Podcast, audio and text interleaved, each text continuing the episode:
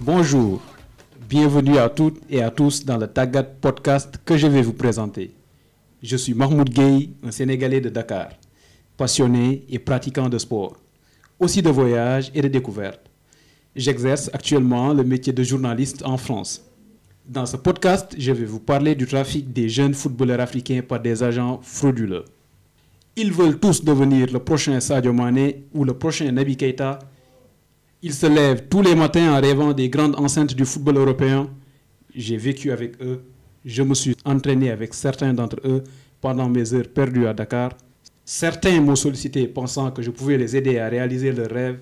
Malheureusement, je n'ai que ma voix de journaliste et quelques contacts, pas plus. Des gens super malhonnêtes profitent de la situation pour vendre du rêve à ces jeunes qui sont prêts à tout pour traverser la rive.